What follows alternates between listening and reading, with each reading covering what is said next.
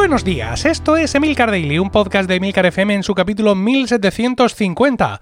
Yo soy Emilcar y este es un podcast sobre tecnología en general, Apple en particular, redes sociales, productividad personal y francamente cualquier cosa que me interese.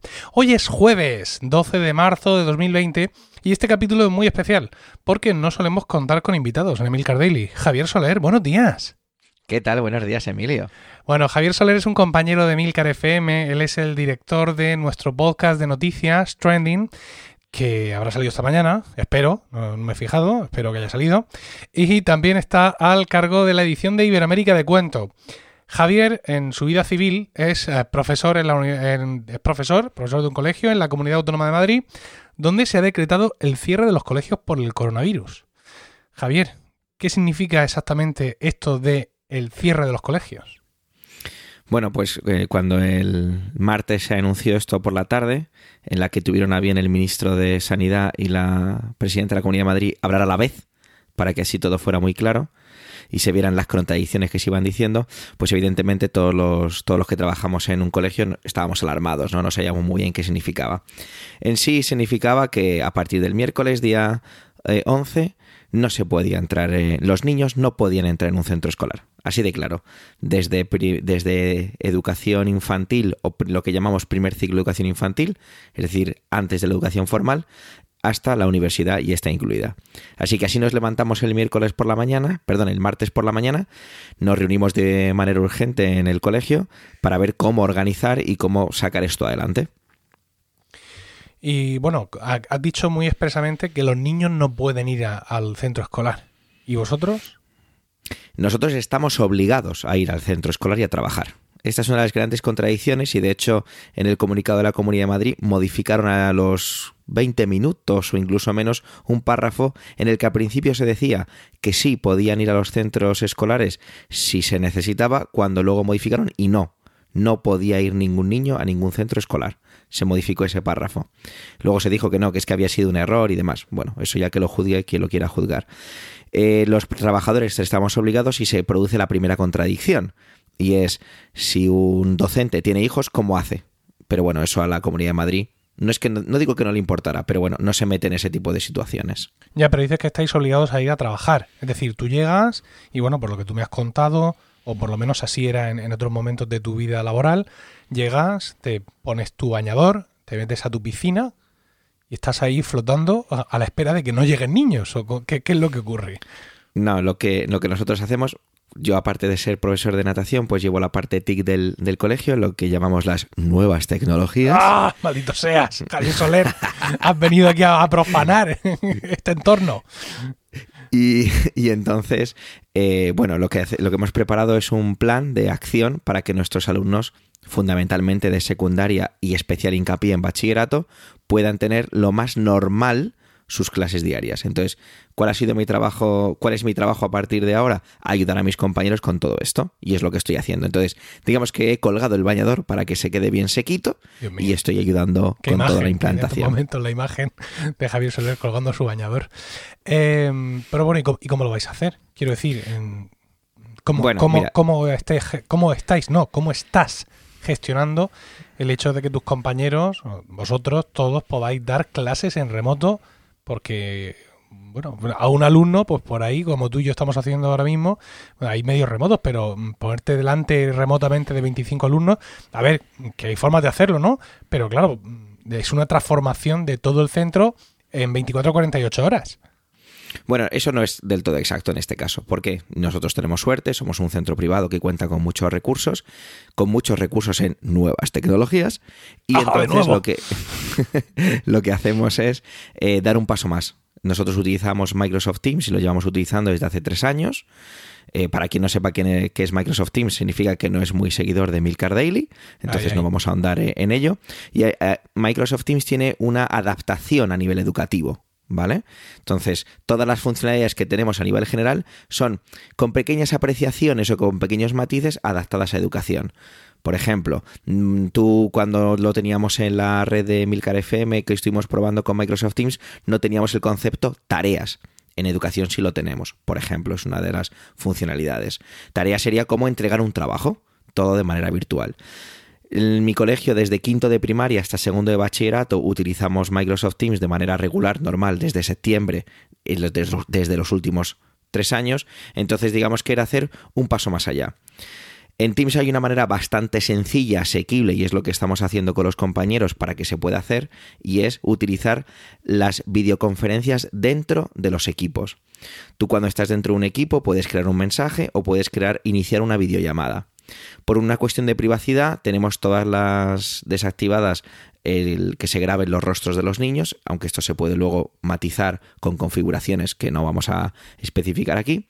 Y lo que hacemos es que cuando tú haces una videollamada, puedes, como lo típico de este tipo de aplicaciones, ya sea Zoom, ya sea Webex, lo que sea, puedes compartir tu pantalla, compartir una aplicación en sí.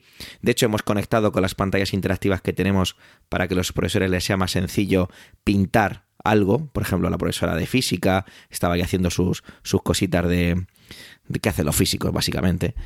Y, y hacerlo de una manera mm, sencilla y ágil. ¿Qué puedes hacer también? Grabar esta sesión. Le das a un botón que grabar y cuando cuelgas o cuando terminas esta videollamada, va a procesar este vídeo, lo lanza a la nube, la nube te lo devuelve con un link o con un vídeo directamente embebido en la conversación de Teams. Esta es la manera más simple de poder hacer todo esto.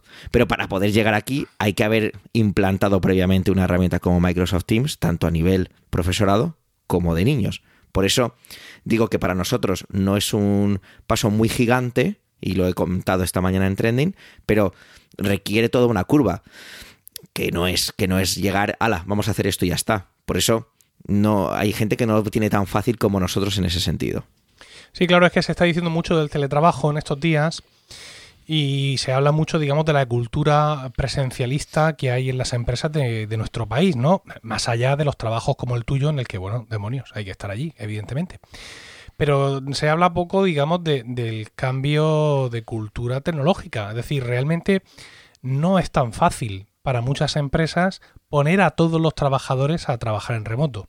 Yo, por ejemplo, que tengo un convertible, uno de estos eh, portátiles con Windows primos hermanos de la Surface, pues realmente solo tengo que traerme el ordenador a casa y conectarme eh, con la conexión VPN que el informático nos ha configurado.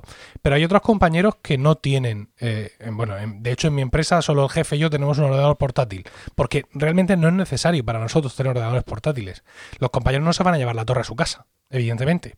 Con lo cual tendrían que conectarse usando un PC que ellos tengan en casa y habría que configurarles en ese PC del trabajo, habría que configurar en la VPN. Y luego pensar también si el servidor de la empresa mm, está preparado para soportar todas estas conexiones.